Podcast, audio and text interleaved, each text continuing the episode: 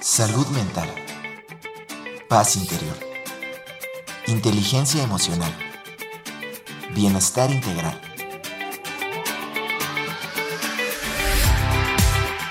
Aquí y ahora. Sesión con invitados.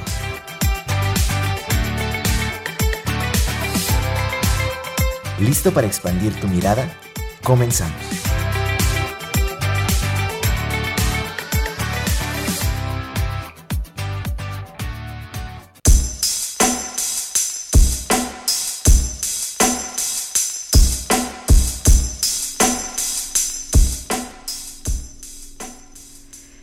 Buenas tardes, ¿cómo están? Bienvenidos a nuestro programa aquí y ahora. Como cada jueves en punto de las 12 del día, pues estamos súper listos para compartir la siguiente hora y estar reflexionando, conociendo y esta semana sobre un tema bien interesante. De una vez se los voy a decir, porque estaremos hablando de la acupuntura como una medicina complementaria para la salud. Entonces los invito a que se comuniquen con nosotros a través de, nuestras líneas en cabina 826 1347, nuestro número de WhatsApp 446 0044 14.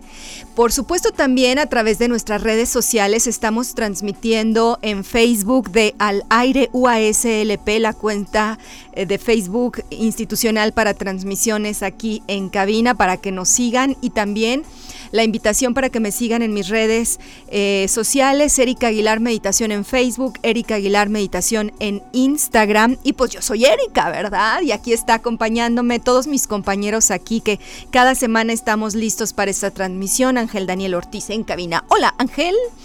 Y también eso, exactamente. Ahora sí traes toda la actitud. Claro, de repente te me apachurras un poquito, Ángel. No, bueno, muy bien. Y acá está Rebeca. ¿Cómo estás, Rebeca? Muchas gracias por el streaming acá en Facebook. Alex, que ya se bajó, Ángel, Eduardo también. Pero bueno, aquí estamos todos al pendiente. Y entonces, déjenos sus preguntas, todas sus dudas, porque es un tema que nos genera como entre curiosidad, asombro, este, y muchas cosas. Y ahorita les presento a nuestra invitada de esta tarde.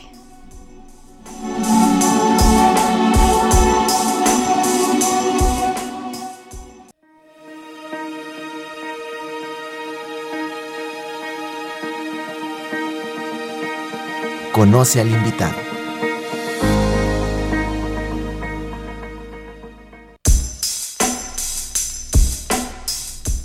Y nos acompaña aquí en cabina Daniela Alonso Dávila. Ella es médico cirujano por la Universidad Autónoma de San Luis Potosí con especialidad en acupuntura humana en el Instituto Politécnico Nacional. También ha tomado algunos seminarios, por ejemplo el último de medicina tradicional china. Eh, es también eh, médico general, ha sido médico general en el Centro de Apoyo para la Atención Integral del Instituto Nacional de Cancerología dentro de la Coordinación de Programas de Oncología Integrativa en la Ciudad de México. Tiene asistencia diferentes cursos, congresos, talleres, seminarios, pero quiero destacar, por ejemplo, porque me llamó la atención también la certificación de cannabis medicinal. También, bueno, está muy, muy cercana a el tema de la oncología básica para médicos generales y familiares. Es también integrante activa del Colegio Mexicano de Acupuntura Humana. Y es un placer para mí y un gusto tenerte aquí, Daniela. No, hombre, pues para mí un gusto más grande porque traes este tema bien interesante a la mesa y pues bueno, compartir un poquito de lo que hago, de mi especialidad que la verdad me apasiona y que es algo que aunque no sea nada nuevo, pues para nuestra parte de medicina convencional, pues sí lo es, ¿no? Exactamente. Es un abordaje diferente. Así es, y por eso me encanta tu perfil, eh, Daniela, porque como médico, como este practicante de las ciencias de la salud, el que estés integrando, por ejemplo, una medicina tradicional como lo es la acupuntura complementaria, pues realmente nos habla de una visión muy integral, que es algo que pues a mí me gusta compartir en el programa. Y en ese sentido me gustaría iniciar que que nos contextualices y nos platiques un poquito cómo es que tú llegas a especializarte en acupuntura. Claro, sí es un tema frecuente que me preguntan en consulta y la verdad es que de ahí nace como mi pasión, ¿no? De platicarles por qué llegué aquí. Pues bueno, yo tuve la oportunidad de estar en la Ciudad de México, yo soy egresada aquí, como bien lo mencionaste, de la, de la Facultad de Medicina, de la Autónoma de San Luis Potosí, pero bueno, me surgió la oportunidad de irme a Ciudad de México Ahí realicé los últimos dos años de, de, como tal de la carrera y me quedé a trabajar como médico general en el Instituto Nacional de Cancerología. Y bueno, pues por algo llegué ahí. No es un área que es oncología integrativa, en donde, ¿qué se trata? Pues bueno, de, informarle al paciente, de educarlo también un poquito en cuáles son las terapias complementarias que pueden ser seguras, eficaces y que además tienen un contexto científico. Esto es bien importante porque pues ese tipo de paciente en específico, el oncológico pues busca a veces terapias complementarias o alternativas, ya sea para aliviar síntomas, para mediar efectos secundarios, tanto de la enfermedad como lo de las, de las terapias a las que se enfrentan, ¿no? Y muchas veces también pues la calidad de vida, el estado de ánimo. Entonces en esa área pues me encargaba de justo mediar un poquito y de trabajar con estudios de investigación en terapias complementarias como tai chi, como yoga.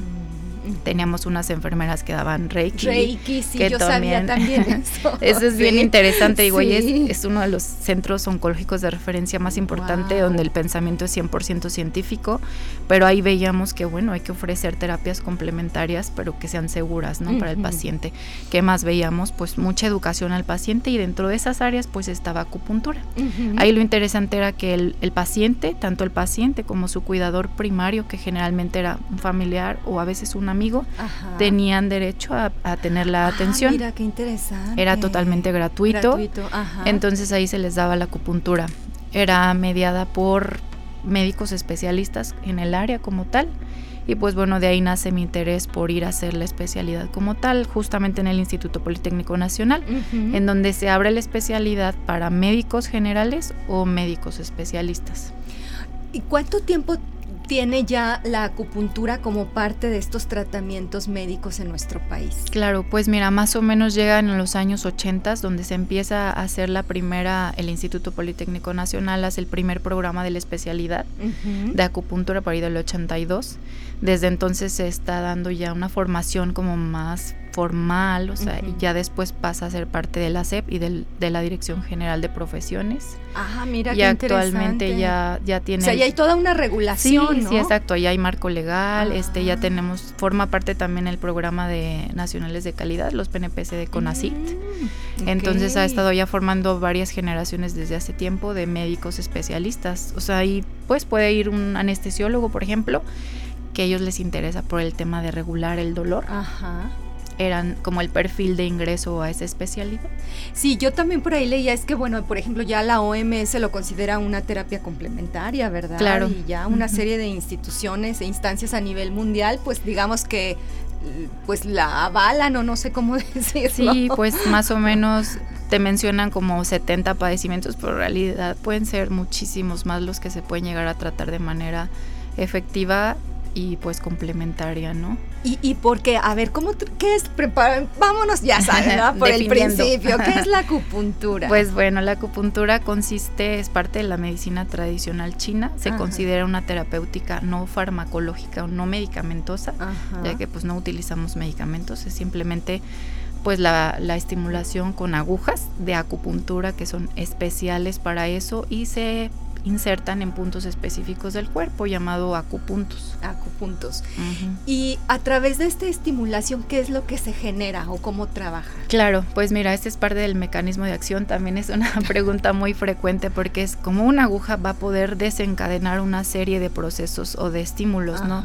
pues a través de la piel tenemos diferentes estímulos o receptores que pueden obedecer a mecanorreceptores, que son cambios pues a la presión, varoreceptores, termorreceptores, o sea, toda esa red de receptores pues se estimulan con, ese, con esa inserción de la aguja. Es también bien importante tomar en cuenta que estos puntos tienen características especiales, como por ejemplo que se ha descrito que tienen mayor cantidad de fibras nerviosas o que aumentan como el estímulo de fibras nerviosas, o sea, como ese, esa parte.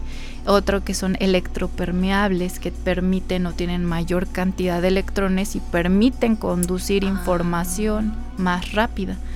como carreteras. Exacto, son como vías. o, sea, unas son autopistas de cuatro carriles, y es muy complejo este, este sistema de puntos, es una gran, son más o menos 12 canales de acupuntura, se dice que hay más de mil puntos de acupuntura.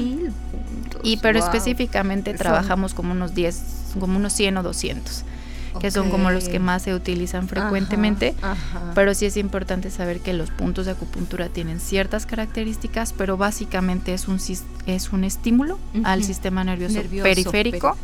Va a nuestro cerebro, que ese es nuestro centro integrador de la información, también a través de la médula espinal, Ajá. y va a mandar ciertas respuestas en efecto, como liberación de endorfinas, que son sustancias para tanto controlar dolor como sentirte un poquito relajado Ujú. y también media a través de neuroimagen se ha visto cómo es que la acupuntura estimula ciertas áreas cerebrales a través de resonancias magnéticas funcionales y ahí hay como concentración de neurotransmisores, que también es otra área bien importante de la acupuntura. O sea, se liberan o se... Se, se regulan. se regulan Ujú, neurotransmisores. ujú. Sí, Exacto. Aquí Daniela nos trajo una, una figura. A ver, ¿puedes explicarnos un poquito pensando en la gente también que nos escucha en radio y que no la ve? Porque Sí, quien está en Facebook la puede estar observando. Sí, perfectamente.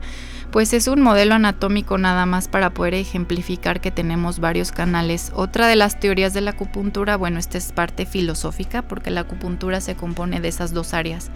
La parte científica que es investigación, mecanismo de acción, cómo funciona, pero bueno, también tiene su parte Sí, filosófica, filosófica, porque es una medicina tradicional, ¿no? Ajá. Entonces ella, la acupuntura, nos dice que pues a través de estos canales, que son los de diferentes colores, va a viajar dos sustancias principales, que son la energía y la sangre.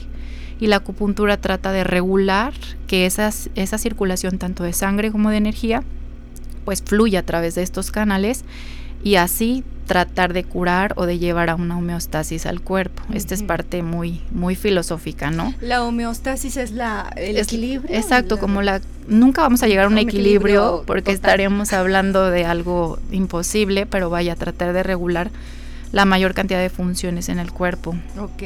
Y al final del día, cualquier proceso metabólico, digestivo, respiratorio, necesita intercambio de energía. Claro. Entonces, pues sí se comparten o se pueden complementar un poquito estas dos, dos caras, ¿no? La filosofía y la científica. Sí, eso es muy interesante. Sí, claro. ¿Por qué tienen, son como de colores diferentes? Ah, es que cada uno obedece Ah. a canales distintos. Nosotros en medicina tradicional china para establecer un diagnóstico podemos basarnos en cinco teorías, que es el yin y el yang, este famoso circulito que hemos visto que es el Tao, en, en una parte blanca, una parte negra, la parte de canales y colaterales, que es estos, estas líneas, los órganos y vísceras, que principalmente son cinco en la medicina tradicional china para poder establecer un diagnóstico y a partir de ahí tratar a nuestro paciente en base a los síntomas que tiene.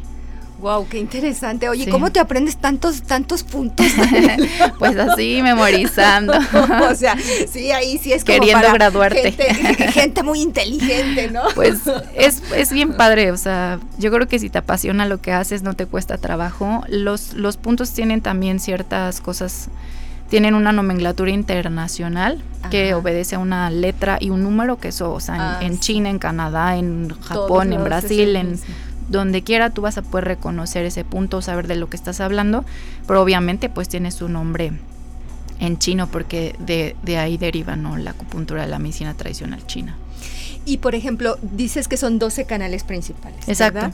Y a, a lo largo de, ese- de esos canales hay diferentes puntos. Exacto, cada canal tiene su cantidad de puntos. Y entonces cada canal, digamos, como nos acabas de decir, regula ciertas funciones en el Exacto. cuerpo y entonces tú a partir de los padecimientos, entonces tú vas ahí definiendo cuáles, de qué manera intervienes esos Exacto, canales. es muy parecido a cualquier consulta médica, o sea, yo tengo que ver al paciente, o sea, hacerle un interrogatorio, hacerle una exploración, solamente cosas distintas que hacemos es observar la lengua.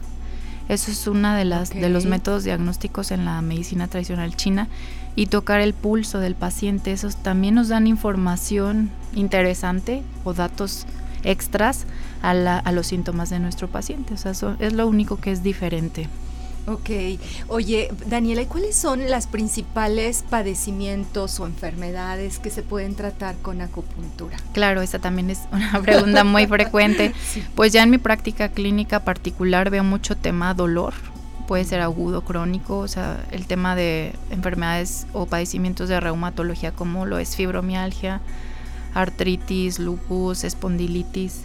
veo mucho ese tema para tratarlo igual de manera complementaria. Esto es otra pues otro punto interesante que hay que, que, hay que saber diferenciar entre que la acupuntura forma parte de las terapias llamadas complementarias o medicina integrativa a algo que es alternativo.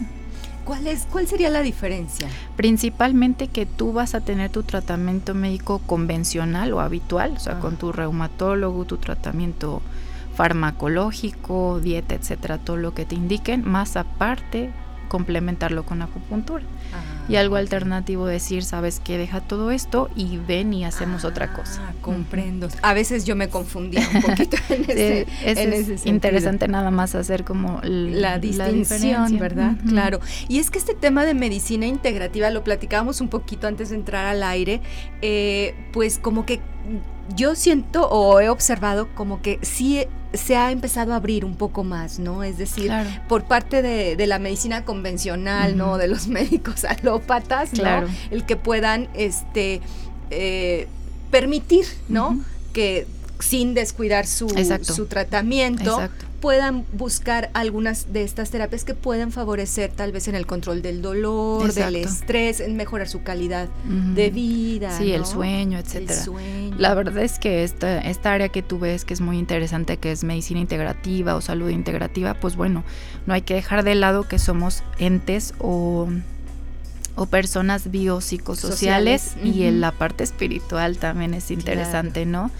Entonces, pues pues parte de la acupuntura es esta área. Otros padecimientos que también, para no dejar esa, pregunta de lado, porque yo creo que es muy importante que, ¿qué más trata? Pues bueno, por ejemplo, ciática, dolor lumbar, algo bien interesante es parálisis facial, migraña, cefalea. O sea, son como de los padecimientos más frecuentes y por ejemplo en parálisis facial, bueno, ahí ves un cambio, el antes y el después de la aplicación del tratamiento, ¿no? También me decías de estrés, ¿verdad? Ah, claro. Bueno, la verdad es que la pandemia pues nos ha dejado muchas muchas secuelas, ¿no? Exacto. Yo creo que desde que empezó la pandemia que aumenté más como pues mi, mi consulta clínica, vi más esos temas, eh, estrés postraumático, trastornos de ansiedad, estrés, depresión y la verdad es que al ser una terapia no farmacológica y segura, pues es un buen complemento para estos pacientes. Esa es una excelente información, eh, Daniela, porque sí, yo también digo, desde la parte de la meditación, que es lo que yo promuevo y hago, pues sí, también me doy cuenta del gran índice que actualmente se tiene en ese sentido. Entonces, entre más herramientas podamos compartir para tener una, una, una mayor salud, pues esto es, esto es de, de, gran valor. Otra de las preguntas que yo sé que muchos de ustedes ahí están y están a punto de hacerla es, y las agujas. ya al ver una aguja digo, ay, me, me va a doler, ¿no? Sí, claro, también, pregunta súper frecuente. De hecho, aquí trajimos... A ver, asústanos, no, no te creas, no te creas. Como ejemplo, si alguien... A ver, para, para allá, para esa cámara, ¿verdad, Alex? Sí, ah, por favor, si la puedes mostrar. Ah, claro. También, este, si tenemos alguna aquí valiente, podemos hacer una propuesta.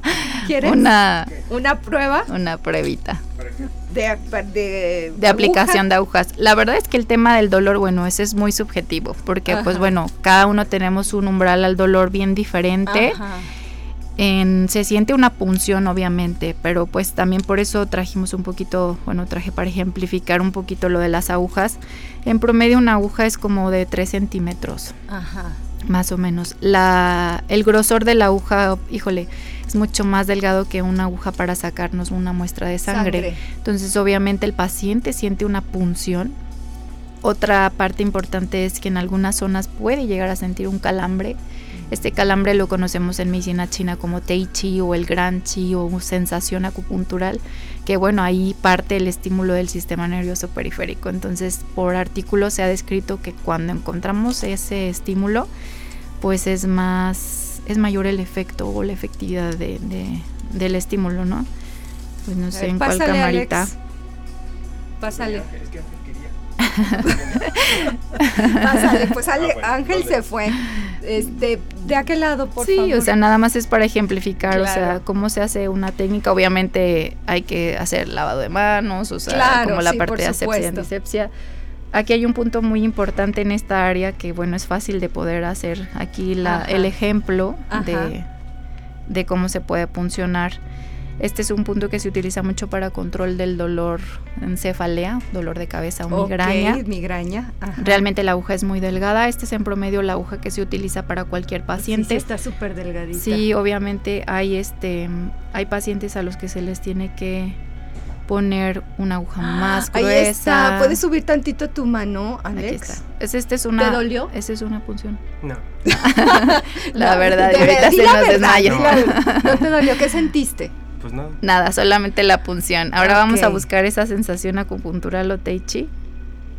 Cuando sientas un calambre, sí. nos avisas. Ahí está. ¿Qué sentiste? Un calambrito. Como un calambrito. Sí, un pequeño, pero. como un toquecito. Eso es lo que se siente realmente, o sea, las agujas se quedan hacia permanencia en el ¿Cuánto paciente, tiempo? 25 a 30 minutos y el paciente está en reposo. Hay pacientes pues que se quedan dormidos, ya no hay que hacer nada, simplemente se saca la aguja. Otra de las preguntas frecuentes yo creo Muchas es gracias. Efectos Ángel, secundarios. ¿quieres pasar? ¿Puedes hacernos otra prueba, Sí, claro. Daniela? A ver, pero en otro punto se puede. Sí. Ah, pásale, Ángel. Sí, buscamos otro Aquí nada más para que vean que realmente, o sea, no, no estamos fingiendo con Alejandro, ¿verdad? Aquí está, dejamos de un lado la agujita, obviamente. Ajá, sí. Esto es bien interesante, es bien importante también explicar al paciente que las agujas vienen selladas, esterilizadas, se utilizan con el paciente y se desechan por seguridad por de higiene del paciente. Forma parte de la norma, ¿verdad? Exacto. Este en la norma nos marca que podemos esterilizarlas, pero yo he preferido por seguridad de higiene desecharlas. Desecharlas. Son de un solo uso, Uso, ujú, ok. de preferencia. Ujú. Pues vamos a probar otro punto. Pues sí, yo creo que brazo. Ah, aquí, vamos a probar otro punto. Otra cosa frecuente en consulta, temas de insomnio. El Ah, patrón de también. sueño también es uno de los temas que más veo en consulta. Y bueno, pues aquí tenemos un puntito súper interesante. Se llama NEIQUAN. Es uno de los puntos que mejor se ha utilizado para tratar náusea postoperatoria, ansiedad e insomnio. Ajá. Entonces, nosotros tenemos unidades de medida para poder localizar los puntos, Ajá. pero bueno, eso eso ya nos lo aprendemos en, en la especialidad. ¿no? Para más o menos ir localizando. ¿Los Juan o no? Sun. Sun. Ajá, ah, se escribe kun. Se pronuncia Sun, que son unidades de kun, medida en medicina tradicional ajá, china. Sí. Pero bueno, lo vamos a localizar. Este va entre los tendoncitos. Puede ser que sí sientas un calambre. Ahí está. ¿Qué sentiste? un calambrote, ¿verdad? Sí. Sí, ese es un punto que es más intenso para estimular, pero es un muy buen punto para tratar ansiedad e insomnio. Y por ejemplo, Náusea cuando también. duele más, tiene que ver con el umbral del dolor de las personas. Sí, claro, se ha descrito que, bueno, cada uno de... Listo. Muchas gracias. Gracias. No queda nada, o sea, alguno de los efectos, bueno, es- ahorita podemos platicar Ajá. efectos secundarios, Sí, pero bueno, al regresar platicamos refrescos. el, el umbral al dolor, pues bueno, es diferente en cada paciente. Obviamente solo se siente la punción. En la primera consulta siempre hay que ser muy delicados en la punción para que el paciente no sienta dolor ni miedo y bueno, aclarar cualquier duda que tenga el paciente. Yo creo que la primera vez te llegan así como entre que pues me mandaron, me dijeron ese vengo al tal vez por- Sí. porque sí traigo mucho dolor o lo que sea, pero llegamos con no- como con nervio, ¿no? sí, sí, Daniela? para alguien que no está este, habituado a la acupuntura o ni siquiera sabe qué es acupuntura, pues sí, pero trato de siempre resolver sus dudas, tener mucho cuidado en la punción para no generar dolor ni miedo y para el que el paciente se pueda relajar y pues obviamente tratar el síntoma por el cual va. Y también entiendo que según el padecimiento, el tratamiento, es el número de agujas que colocas. Claro, en promedio y, y ya vimos que aquí como Por, por... ejemplo, ese paquetito ¿cuántas Siempre son son? 10 agujas Ah, 10 y yo trato de poner solo esto, a veces se puede poner menos de acuerdo también a la sensibilidad del paciente. Ajá. Si de plano se enfrenta a una situación en la que le genera muchísimo estrés una aguja, pues bueno, vamos empezando poco a poquito para que el paciente se acostumbre y ya, pero en promedio siempre coloco 10 agujas. Esto Ok. simplemente por, por higiene, ¿no? Que así vienen los Los paquetitos, para evitar que estén abiertos. Digo, no pasa nada, no se contaminan, pero mejor estar cada vez que sean nuevos. Oye, ahí estoy viendo una aguja muy grandota. ¿Eso Sí, lo es? que te platicaba hace ratito, obviamente depende del- de la constitución del paciente eh, o el área a tratar. Por ejemplo, en cara, pues no voy a colocar una aguja de 10 Tan centímetros, ¿Ese es de Ay, 10? más o menos. Bueno, este es más para pacientes que, que tienen una constitución más robusta o a veces pacientes con, Con obesidad, obesidad. puede utilizar este tipo de agujas o si trato un área bastante grande como por ejemplo la espalda, Ajá. poder abarcar varios puntos de acupuntura. Ah, ok. Entonces también digamos que hay diferentes tamaños. Exacto, hay diferentes tamaños y diferentes grosores para cada tipo de paciente. Yo, por ejemplo, observé también algunas imágenes en donde es la cara la que recibe esos puntos ahí, ahí. Claro. O sea, es decir, mm, también el, no sé, el estímulo o el, bueno, no sé si es dolor, porque la percepción que se tiene puede variar según la parte del cuerpo que se Exacto. trabaja. Eh, como aquí vemos en el modelo, hay Ajá. muchísimos puntos en cara. Yo en cara lo que más veo es parálisis facial, neuralgias del trigémino. Mm. Esas son como los padecimientos más frecuentes. Odontalgia, que es dolor, este. También para los dientes. para Exacto. muelas. Después de algún procedimiento dental también me ha tocado ver pacientes y les, les va muy bien en cuanto al control del dolor. Entonces, obviamente, disfunción temporomandibular de la articulación también. Ah, sí. A veces está relacionada, bueno, bruxismo, que Bru- también ajá, tiene un tema de un poquito trasfondo ahí de mucho estrés, Sí, de ansiedad. estrés, sí. Ese padecimiento también lo veo con buena efectividad. Obviamente la pregunta que me hacías, sí, cara es más sensible, o sea, tenemos más terminales nerviosas, tenemos más vasitos de sangre, Sí. o sea, la cara es muy sensible. Ahí la aguja es mucho más pequeñita. Como bien lo mencionábamos para el área a tratar, otras áreas dolorosas pues es la planta del pie. Ahí en la planta del pie solo hay un punto de acupuntura Wow. por el área Tan pues, sensible. tan sensible. En el área genital Ajá. hay un punto de acupuntura, pero pues también es un área muy, Muy sensible delicada, y pues no es, claro, no no es fácil, frecuente que la aplique. Por supuesto. Bueno, es momento de irnos a una pausa. Estamos hablando de acupuntura como medicina complementaria para, para la salud. Estamos de regreso en unos minutitos.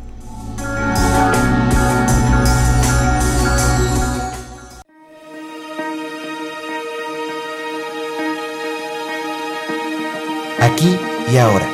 Sesión con invitados. Regresamos.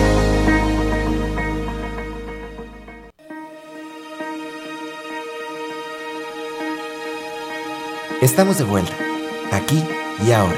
Sesión con invitados.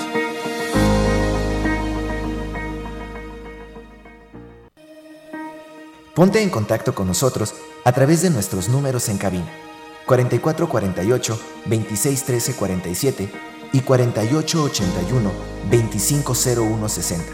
WhatsApp 4446 004414. Redes sociales: Facebook Erika Aguilar Meditación. Instagram Erika Aguilar C.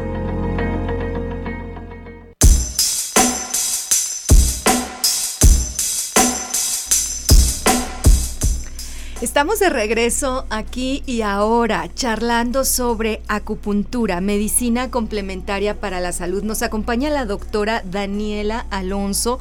Ella es médico cirujano con especialidad en acupuntura y tiene eh, pues toda su práctica eh, realizando, toda su consulta es en torno a la acupuntura y entonces estamos aprendiendo un poquito y conociendo sobre este mundo tan interesante de la acupuntura como esta medicina complementaria. Entonces déjenos sus dudas, sus preguntas aprovechen que está aquí una gran especialista porque a luego a veces también tenemos ideas, mitos equivocados respecto a esta técnica, entonces qué mejor que una profesional certificada nos los pueda despejar. 826-1347, el número en cabina, nuestro número de WhatsApp 446-004414. En redes sociales nos pueden dejar sus comentarios y sus preguntas en Al Aire UASLP Facebook o en Erika Aguilar Meditación también en Facebook.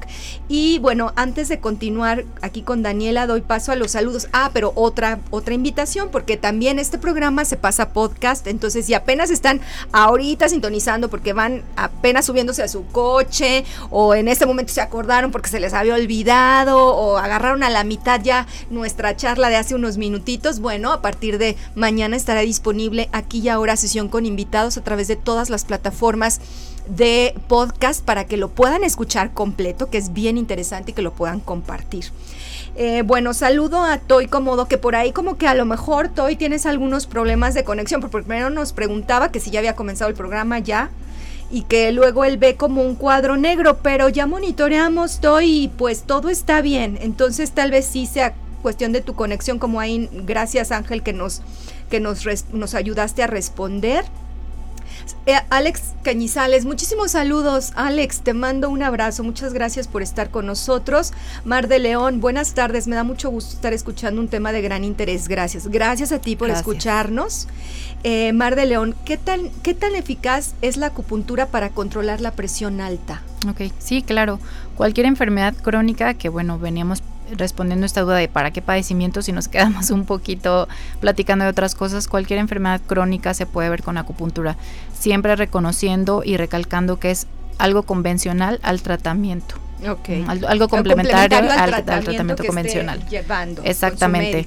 Sí, sí se logra control de las cifras tensionales y cualquier efecto secundario se puede lograr. Ok, muy bien, entonces ahí está. Elaine Barros, felicidades, excelente programa y explicación de la doctora Daniela. Gracias. Em, luego... Mm, bueno, ya le estamos contestando a Toy, ya entré con el celular, ya pudo. Ah, entonces era problema de su laptop seguramente, o algo así. Edith, Excelente y muy profesional la doctora Daniela Alonso. Gracias. Eh, también Mario Blancarte nos llamó aquí a cabina. Felicita a la doctora por todo lo que ha logrado. Es un excelente médico. Es paciente. Muchas gracias. Pues excelente, sí. Daniela tiene una, además una gran calidad humana que se te nota desde el principio, Daniela. y eso es muy importante también en esta relación paciente, médico-paciente. Este, paciente sí, es bien importante. Porque tú estás pues tú estás tratando su salud. Claro. Entonces tienes que primero ofrecerles confianza y bueno, pues apoyarlos en, los que en lo que te están buscando. Claro.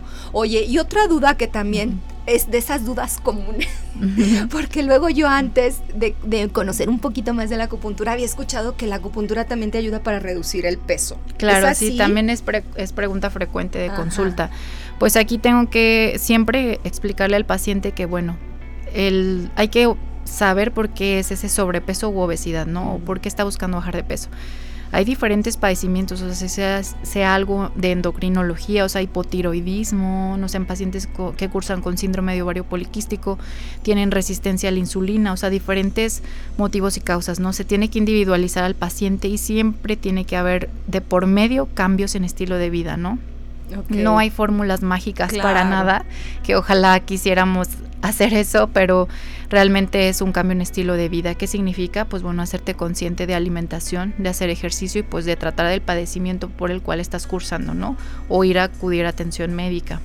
Sí, pues entonces volvemos un poquito, ¿no? A lo que tratamos de transmitir es complementario. Exacto. La acupuntura regula inflamación, entonces por esas vías que ahora les llamamos vías neuroinmunoendocrinas, este, puede mediar esa parte de inflamación, también trastornos de ansiedad. Si es que el paciente a veces, a veces, no todos los padecimientos, o la obesidad o el sobrepeso sea por eso, pero puede haber un antecedente de ansiedad que el paciente tenga que recurrir a consumo de alimentos, ¿no? Ahí la acupuntura media ese efecto de ansiedad pero siempre hay que individualizar el, padecimiento del paciente, o sea, qué es lo que necesita y pues bueno, saber referirlo o manejarlo de manera integrativa, o sea, con el endocrinólogo, con el bariatra, con nutrición, con psicología, o sea, y el ejercicio, ¿no? Ese es, ese es la parte del peso. Claro, también le preguntaba a Daniela fuera del aire sobre trastornos digestivos y me comentabas que también. Sí, gastrointestinal, bueno, veo mucho síndrome intestino irritable, que es la famosa colitis, que a veces muchas trasfondo de que se detona por estrés o ansiedad. correcto sí se manejan esos síntomas, obviamente también de la mano con su gastroenterólogo. Ok. Rita Blanco, muchas felicidades, doctora Daniela, muy profesional. Isa Brocolitos, excelente plática, un saludo, gracias a ti. Mar de León, muchísimas gracias por su contestación, doctora. Felicidades por tu programa, Erika. Como siempre, muchas gracias. Gracias, Mar. Carmen, Carmen, buenas tardes. Excelente tema. ¿Se puede tratar la pérdida de audición? Podemos ver el tema de hipoacusia, pero también ver de qué origen es, ¿no? Si es algo de conducción, neurosensitivo, o sea, también hay que manejarlo con el otorrino, pero sí se puede ver de manera complementaria.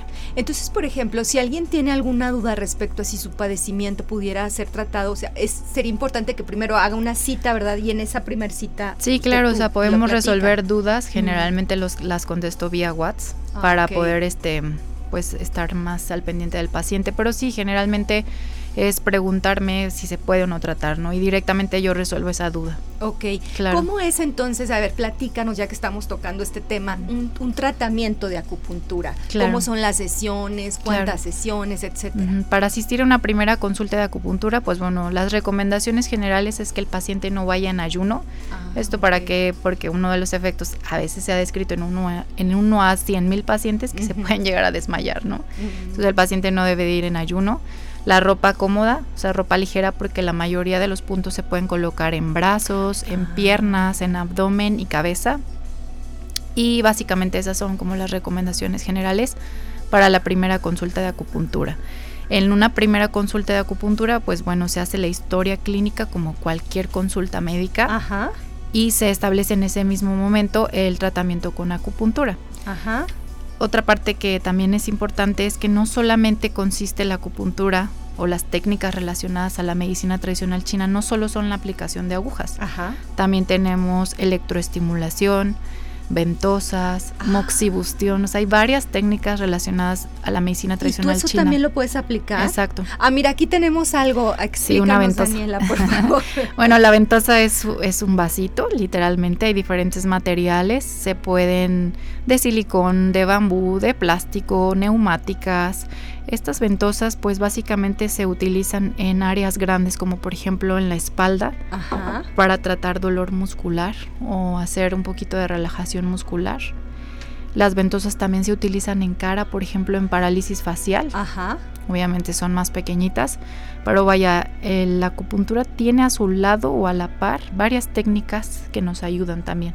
Ok. A tratar a los pacientes. A tratar. Entonces, bueno, en esa primera cita pues se describe. Se establece, Qué, protocolo de tratamiento, o sea, qué técnica se va a utilizar y el número de sesiones.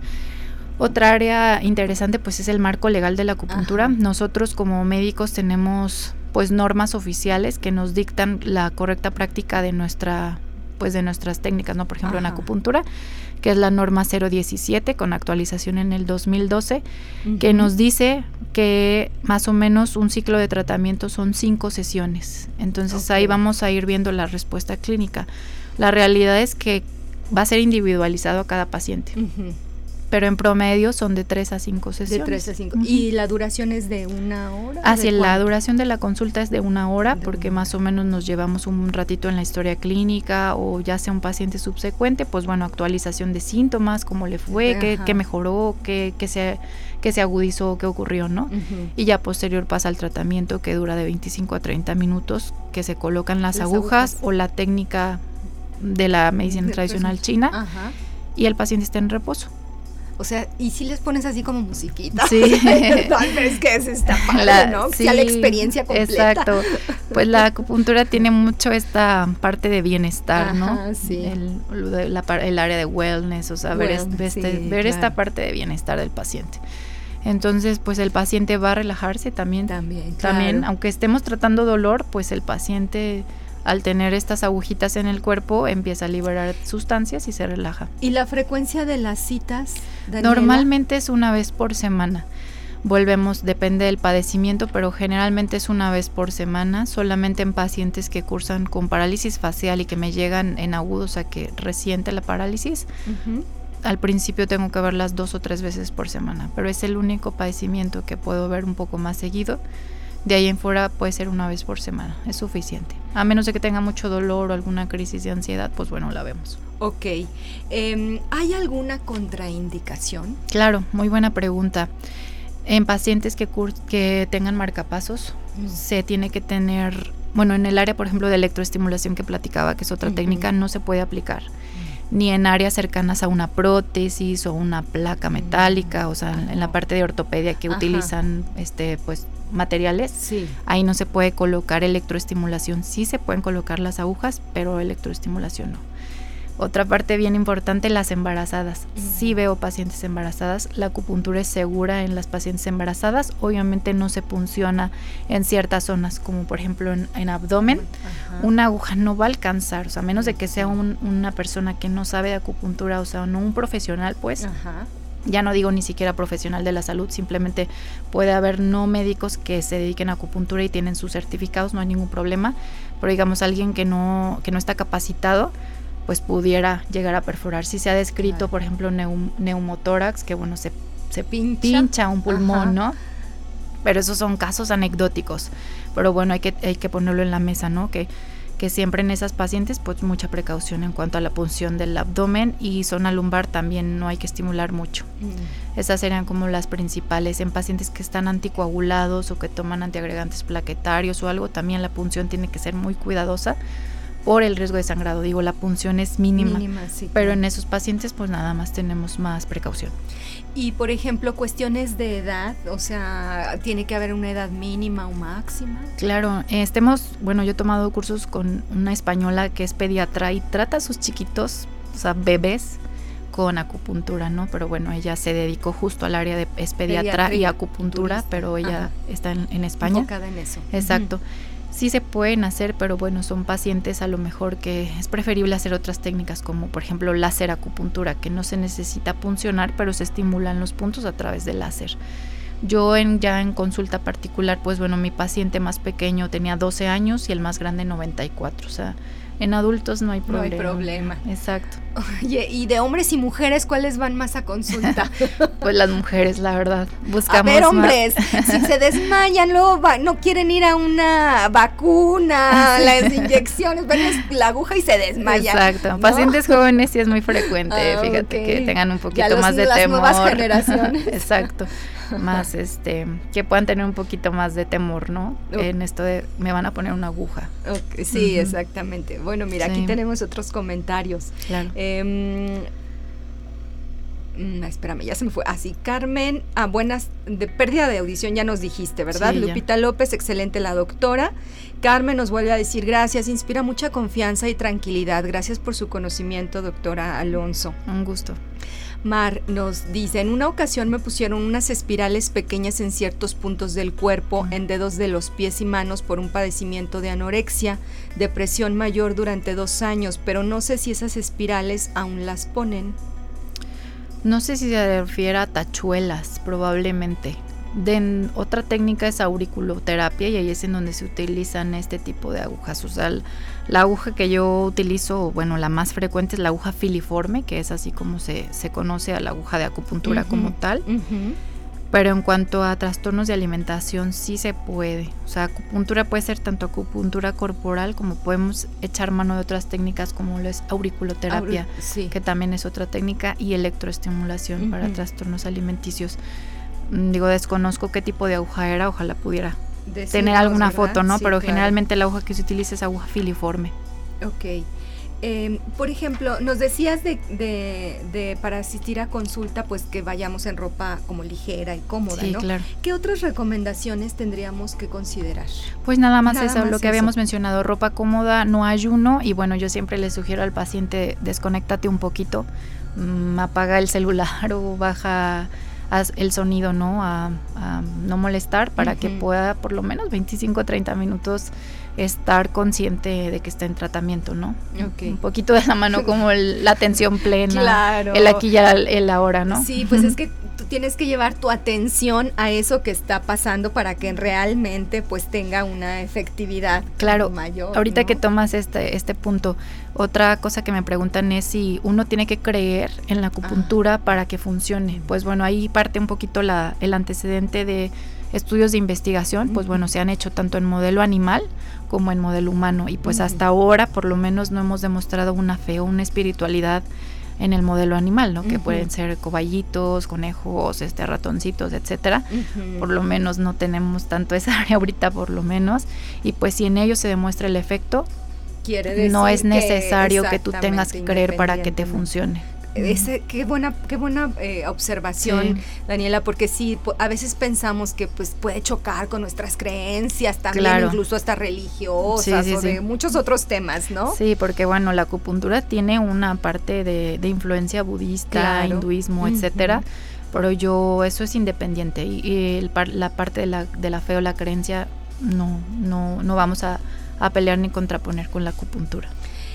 Ya te contestó Mar, dice que son como tachuelas y me ah, las dejaban con una cinta micropor y me las dejaban ocho días. Sí, pues son las tachuelas que mencionaba. Yo las utilizo más en auriculoterapia. Ah, a permanencia agujas rara vez llego a dejar. En cráneo sí, que es otra técnica, se llama cráneo acupuntura, sí la puedo llegar a dejar, pero igualmente la agujita filiforme, dos horas, ah. para diferentes padecimientos. Ok, bueno.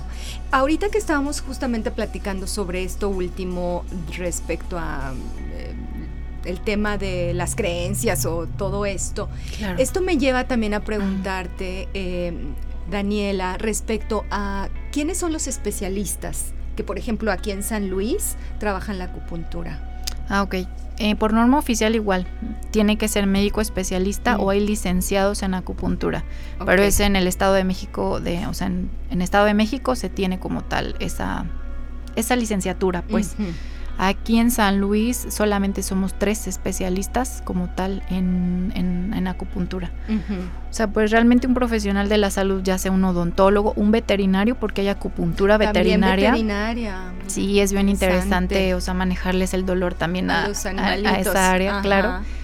Pudiera ser odontología, o sea, pero que tuvieran como tal la formación o un curso, un diplomado, una certificación que los avala que pueden aplicar acupuntura. Sí, yo creo que aquí lo importante efectivamente, ¿no? Es, es checar bien que eh, la persona con la que vayan a asistir esté sí, en cualquier área. La verdad es que en cualquier área, en cualquier especialidad, tú siempre tienes que pero estar sobre seguro. todo en el tema de la salud. Discúlpame que te sí, Claro. O sea, sí, por supuesto, en cualquier área, pero... Sí, en el tema de la salud, Sí, de preferencia siempre revisar que pues tenga un diploma, que lo avale una cédula profesional. Este, bueno, nosotros por marco legal tenemos que tener siempre nuestros títulos a la vista, las cédulas las puedes consultar en la Dirección General de Profesiones.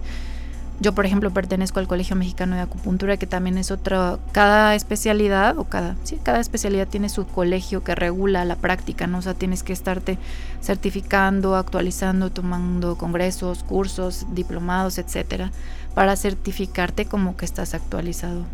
Nos está preguntando también, y aprovecho para mandar un saludo para Janice Banfield, que en dónde puede ir a consulta, dónde te encuentran, cuáles son las características de tu consulta y los costos. Ah, ok, perfecto. Yo estoy ubicada en la calle Parque Kent, es un grupo médico Parque Kent, somos varios especialistas y es, eh, la calle se llama Parque Kent, el número es 136, cerca de Avenida Chapultepec.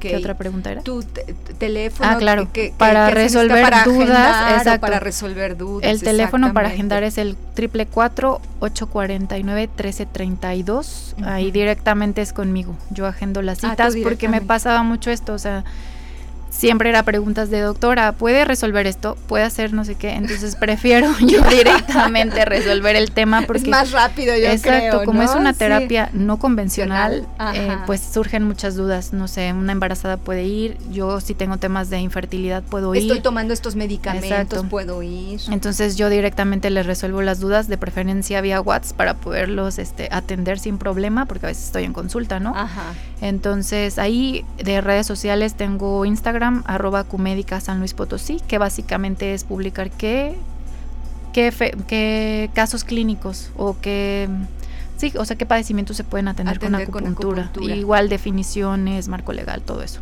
¿Y los costos, Daniela? el costo de la consulta es de 600 primera vez y 500 subsecuentes. Ok, entonces bueno, ahí ya tienen todos los datos de, Daniela para que puedan checar con ella cualquier situación que ustedes estén presentando. Em, Daniela, ya estamos casi a punto de concluir, pero antes de, antes de irnos me gustaría que nos pudieras como em, compartir desde tu especialidad, desde toda tu práctica y tu experiencia, cuáles son, qué, qué recomendaciones de manera como general nos podrías dar para cultivar nuestra salud. Ok, claro.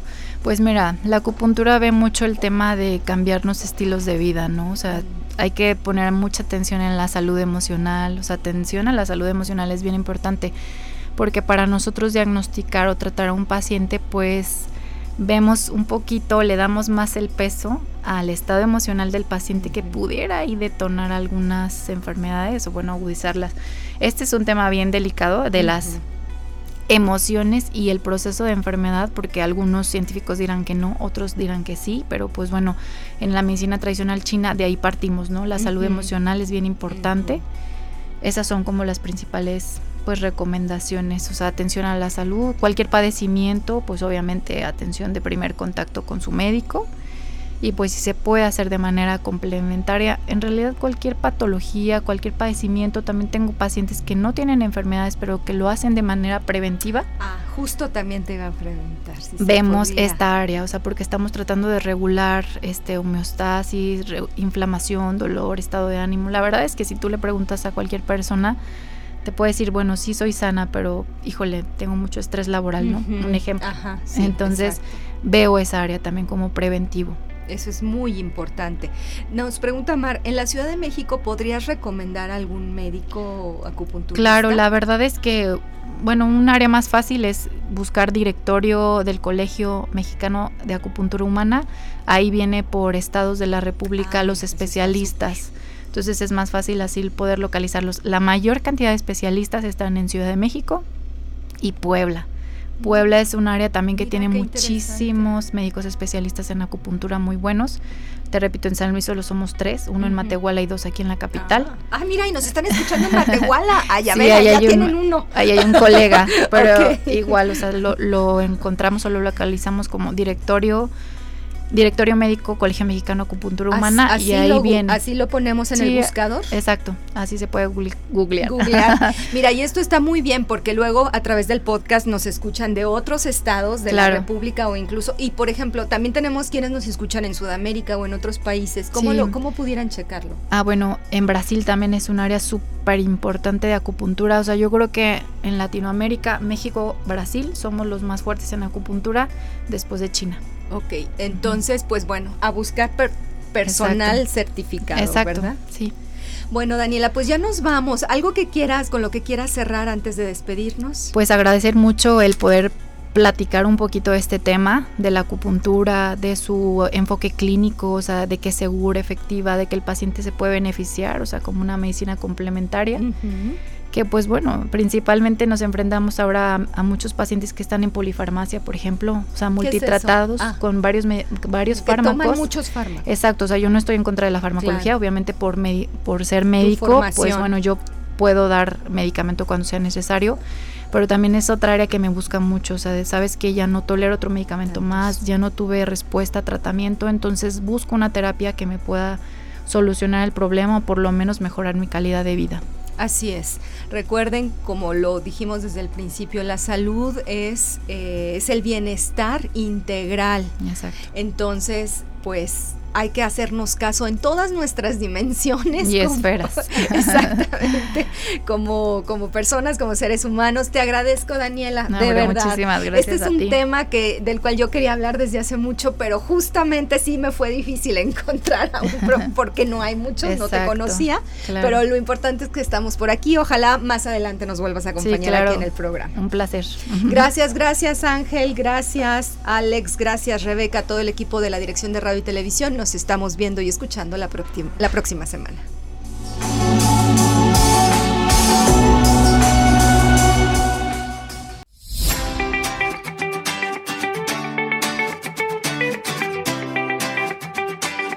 Aquí y ahora. Sesión con invitados.